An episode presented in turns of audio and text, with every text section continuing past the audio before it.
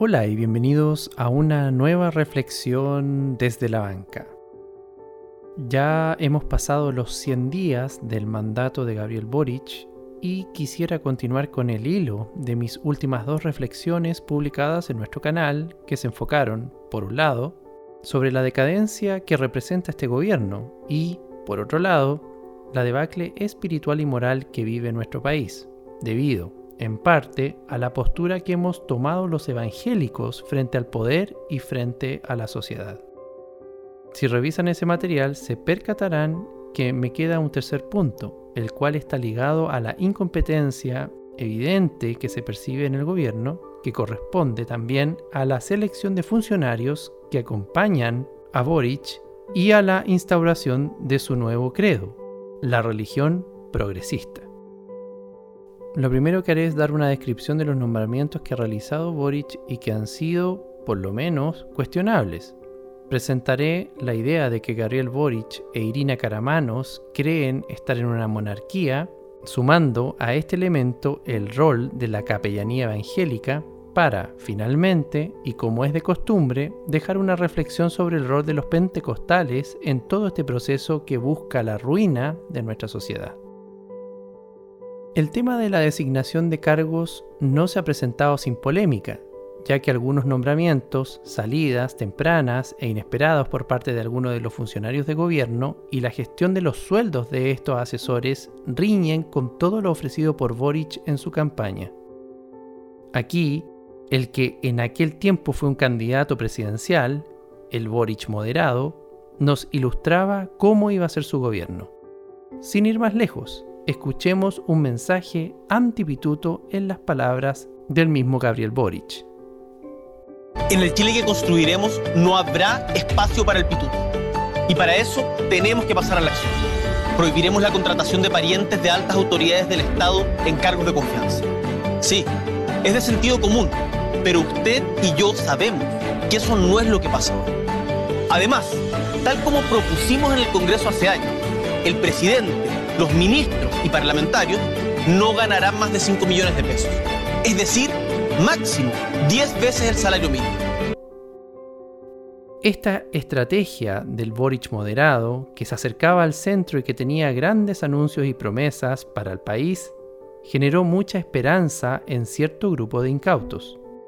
Un ejemplo de esto es un video que ronda por las redes sociales donde una persona que estaba maravillada con la llegada de Boric a la presidencia del país manifiesta su esperanza en la figura del nuevo presidente.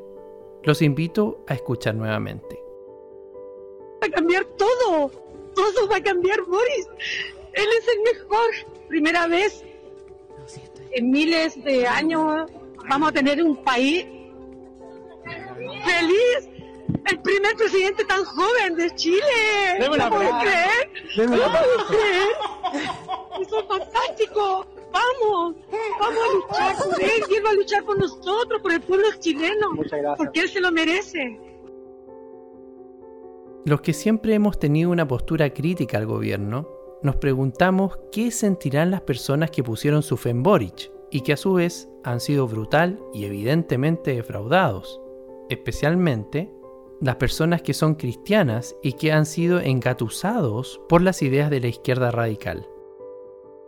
Este grupo me genera cierto interés, ya que, bueno, viendo el fanatismo que algunos sienten por Boric, pero al mismo tiempo siendo cristianos, en algunos casos no me queda claro este fanatismo, ya que, por definición, no deberían poner su fe en hombres, sino en Dios. Y me recuerdo que varios entusiastas, desde la campaña presidencial, pusieron su convicción en esta persona que ha ido decepcionando poco a poco a sus simpatizantes. Sin duda, debe existir un núcleo cristiano de izquierda que, aun viendo cómo se perfila este gobierno, persiste, de todas maneras, en esta fe ciega a una persona que sabemos que no nos llevará a buen puerto y que tampoco considera relevantes para su gestión a los representantes de la izquierda cristiana. Un argumento que esgrimen los cristianos progresistas es que ellos no van por la persona de Boric, sino por las ideas que él representa. Pero justamente ahí me pregunto hasta qué punto podría llegar esta devoción al modelo colectivista de Boric. Dejando de lado los temas valóricos, no puedo entender una devoción a este gobierno si ya se vislumbra desde la bochornosa elección de sus funcionarios que no es lo que la gente esperaba y tampoco es lo que sus adherentes esperaban. Pero hablemos de los pitutos. A inicios de abril de este año, el medio informativo El Libero publicó que casi un tercio de los 411 cargos de la primera línea del gobierno han sido ocupados por candidatos derrotados en alguna de las elecciones de los últimos años. Es decir, la promesa de no al cueteo político no se cumplió. Boric no llevaba ni 50 días gobernando en la moneda y ya tenía ocho cargos recién nombrados saliendo del gobierno. Por ejemplo, dentro de los más controversiales, se encuentra el caso del ex subsecretario de Obras Públicas, Alfredo Gutiérrez, quien fue la primera autoridad que declinó a su cargo incluso antes de iniciar sus funciones. Otro ejemplo muy mediático fue el de Fernando Monsalve, quien había sido nombrado Ceremi de Energía en la región de Atacama, pero la coordinadora feminista de Atacama lo acusó de una serie de dichos misógenos que fueron pronunciados en 2012, lo cual produjo su salida. También, otro caso de una salida inesperada fue el de Salvador Millaleo, quien debido a diferencias con la primer ministro Isquia Siches renunció a su cargo de coordinador de asuntos indígenas. No estuvo ni dos meses en el gobierno. Otro que se vio en problemas con Siches, o más bien debido a Siches, y que salió escandalosamente del cargo de jefe de gabinete, fue el médico Roberto Stay. El gobierno sintió la incapacidad de la primer ministro al recibir críticas desde todo el ámbito político y social y tuvo que tomar medidas. Desde el punto de vista comunicacional, las medidas contemplaron colocar de chaperona a la ministra Camila Vallejo y, desde el punto de vista de gestión política, las medidas significaron el cambio de Estay por la aclamada Ana Lía Uriarte, ex jefa de gabinete de la expresidenta Michelle Bachelet. Pero finalmente este cambio terminó bien para Stay, ya que recientemente fue nombrado secretario ejecutivo del programa Elige Vivir Sano en el Ministerio de Desarrollo Social. Esto es un claro ejemplo de reciclaje político. En cuanto a nombres conocidos, algo que llamó la atención fue el nombramiento de Juan Pablo Jadwe, hermano de Daniel Jadwe, en la Subsecretaría de Telecomunicaciones en calidad de jefe del Departamento de Desarrollo Tecnológico, con un cuantioso sueldo que supera los 4 millones de pesos, de acuerdo con el medio BioBio Chile. Este medio también indica que el ingeniero cuenta con mucha experiencia en el sector.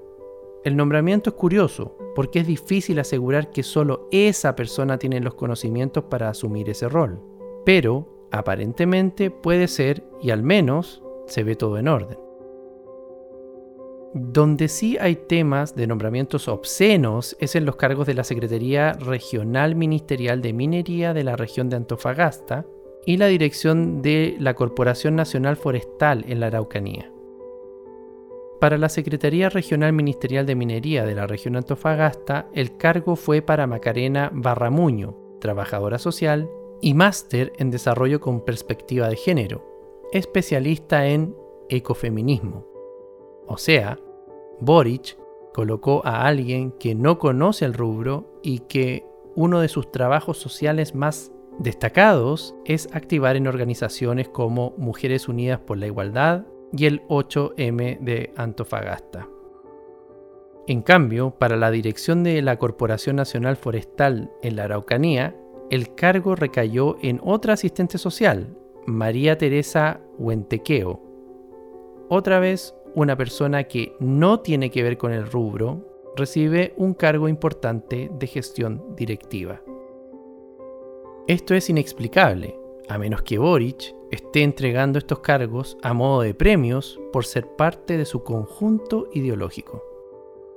Ahora, en lo que son las designaciones de embajadores, la situación es más grosera aún. ¿Por qué?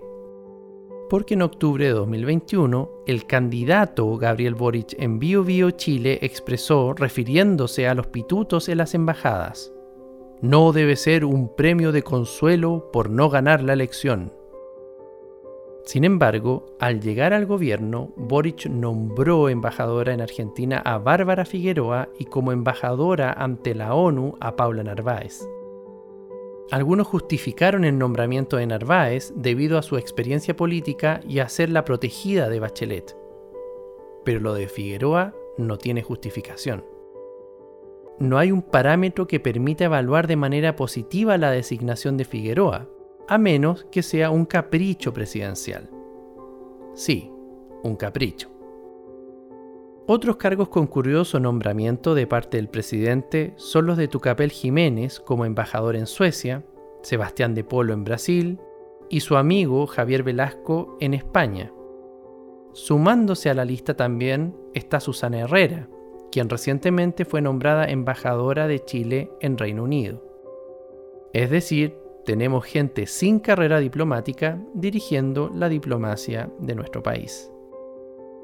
También hay que decir que tenemos a un proyecto truncado de abogado gobernando el país, por lo que no se puede esperar más de los que lo secundan.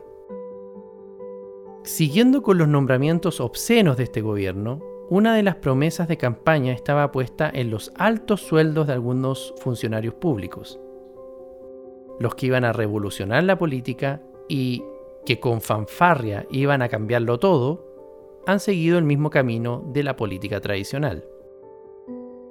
El medio The Clinic, en un artículo publicado a finales de abril, identificó que más de 200 trabajadores entraron el 11 de marzo ganando más de 4 millones de pesos.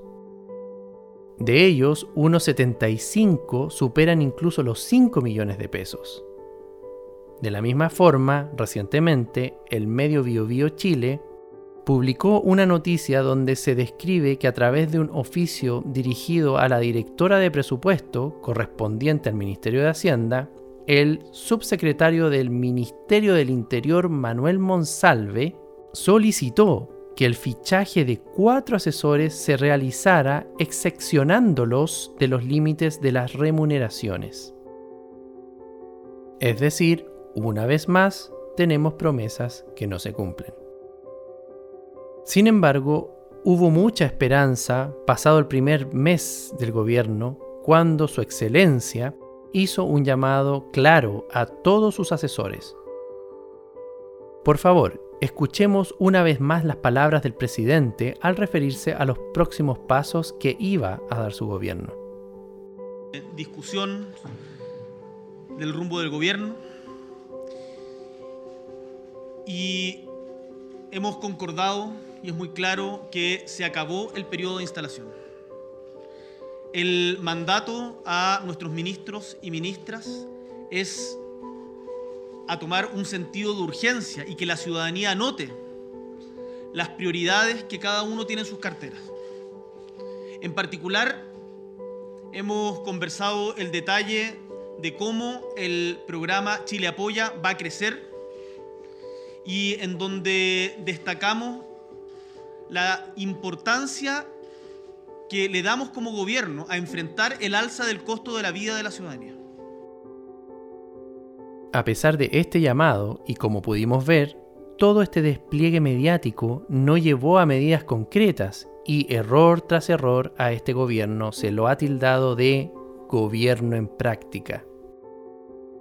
Y cuando ya el nivel de incompetencia parece tocar fondo, el gobierno, una vez más, sorprende con un nuevo gabinete recién nombrado.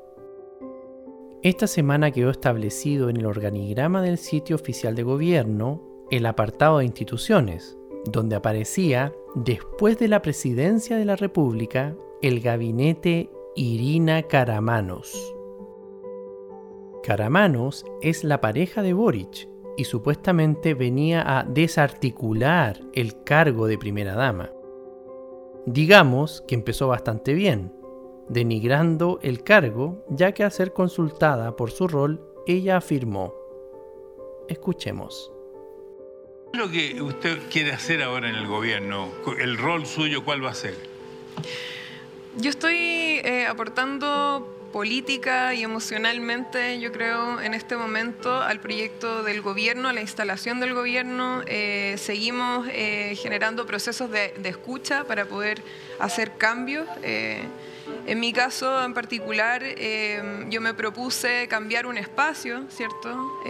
No, no, me identifico mucho con, con, el rol de primera dama, pero sí con cambiar ese espacio bueno, porque no soy ni primera ni dama, ¿no? O sea, en ese sentido eh, pienso mm, que, hay que salir un poco de ese término como conservador, ¿cierto? Eh, y clasista. Em, y por eso creo que tomamos un desafío eh, muy interesante que al que el feminismo en general quizás no, no está en esos lugares, ¿no? Entonces... Ella vino a cambiar el rol, pero terminó acostumbrándose a él y le gustó.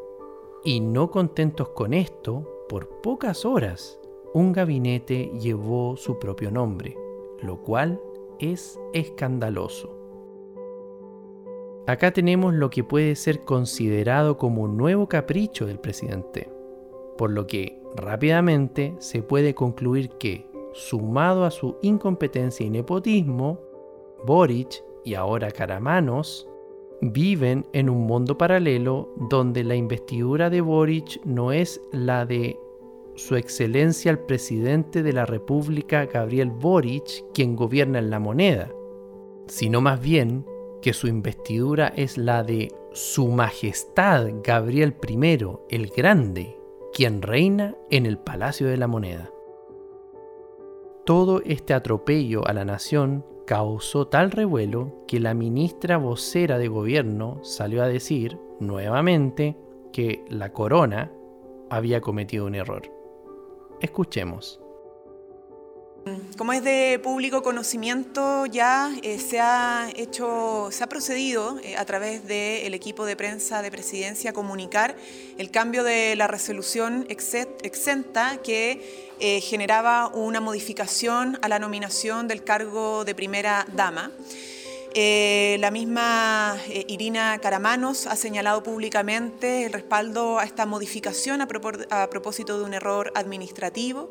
Ella continúa con sus funciones, de hecho ha tenido una importante labor en el sur eh, de Chile, en el marco del Día Nacional de los Pueblos Indígenas, en ceremonias que dicen relación con aquel día, y continuará con sus funciones en la línea de lo que se ha propuesto de ir modificando progresivamente el rol de primera dama.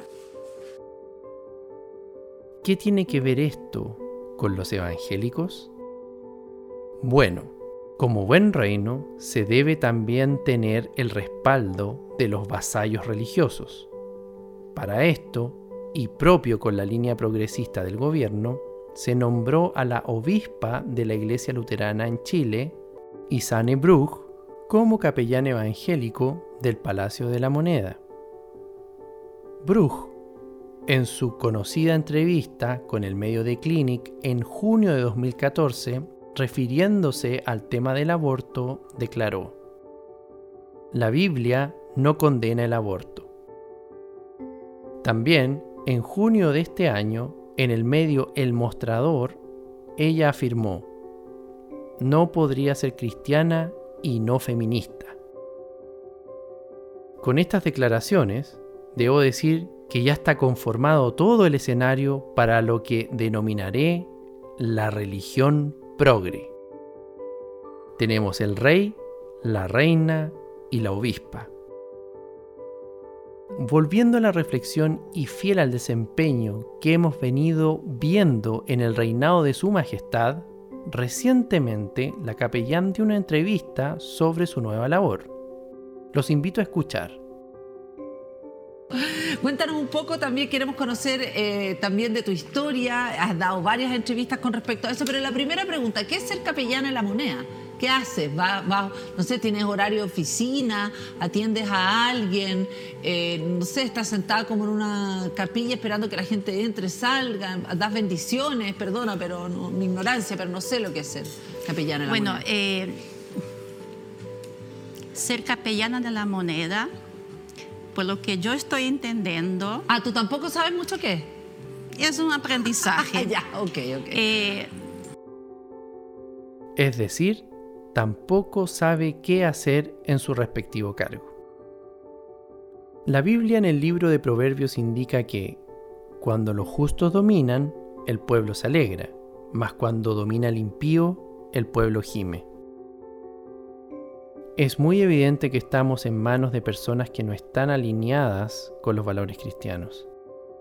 Algunos pueden decir, otros gobernantes también han sido injustos delante de los ojos de Dios. Pero ese empate se cae al ver cómo el fortalecimiento de las instituciones y el modelo económico pujante chileno nos llevó de ser un país pobre al país más rico de la región. Otros pueden decir, la prosperidad no es un indicador de que Dios esté con una nación. Esto es cierto. Sin embargo, este odiado modelo impuesto en Chile sacó adelante a muchas familias cristianas y, bajo el entendimiento y premisa pentecostal de que todo esto fue voluntad de Dios, el modelo les entregó también oportunidades que antes no estaban disponibles, como lo es la posibilidad de lograr llegar a la educación superior. Existen hechos que hoy están acompañando al gobierno de Boric. Los índices económicos van en caída, la delincuencia está cada día más brutal, hay terrorismo marcado en la región de Araucanía y una inmigración descontrolada en el norte del país. Las instituciones que alguna vez fueron sólidas están corrompidas y da la impresión que los funcionarios de este gobierno revolucionario y la persona misma de Boric actúan permisivamente ante esta debacle. Se nota mucho esto en el presidente, quien, escogiendo a diversas personas para establecerlas en posiciones directivas, por el solo hecho de abrazar la ideología progresista, pone en riesgo el avance alcanzado por nuestra sociedad hasta ahora. Es más, no es solo la sensación de que el país está detenido, sino que los hechos apuntan que vamos en retroceso, o al menos vamos en una dirección indeseada. Esto es parte de la decadencia moral y espiritual que estamos viviendo, y si no hacemos algo como pueblo evangélico que ama a Dios y que ama a Chile, esta debacle seguirá avanzando. Porque, adivine usted, ¿quién tiene la tarea de implementar la agenda progresista en Chile? Los que Boric puso en posición de poder. Ahora, hablando de la investidura de ser un embajador, los evangélicos sabemos bastante. Pablo escribe en la segunda carta a los Corintios que nosotros somos embajadores en nombre de Cristo y añade, como si Dios rogase por medio de nosotros, os rogamos en nombre de Cristo, reconciliaos con Dios. Y remata el capítulo 5 con la siguiente oración. Al que no conoció pecado, por nosotros lo hizo pecado para que nosotros fuésemos hechos justicia de Dios en él. Yo soy de los que cree que el mensaje del Evangelio impacta en la sociedad. Por lo tanto, soy de los que creen que debemos salir con el mensaje, el cual no solo es la esperanza para la sociedad, sino para toda la civilización. Debemos tener muy en consideración el rol que jugamos nosotros en los procesos sociales que vivimos. Estamos a tiempo aún de enderezar lo que se torció, y lo podemos hacer con la ayuda de Dios, haciendo audible nuestra voz y nuestros derechos. En síntesis, nosotros nos sentimos embajadores del mensaje de la cruz de Cristo y respondemos a Él con toda diligencia, preparándonos con todo nuestro esfuerzo, dando lo mejor y en todo aspecto, físico, mental, espiritual y moral. ¿Cree usted que estos funcionarios nombrados por Boric van a hacer algo que apoye lo que nosotros creemos? Boric defraudó sus funcionarios desilusionaron y su gobierno no será mejor que sus primeros 100 días. Es decir, seguiremos de caída en caída. Pero con todo, la Iglesia aún no está vencida y todavía podemos hacer algo por Chile. Mi invitación es a ser valientes, no callar y no avergonzarnos de lo que somos. Mi invitación es a resistir la nueva religión progre.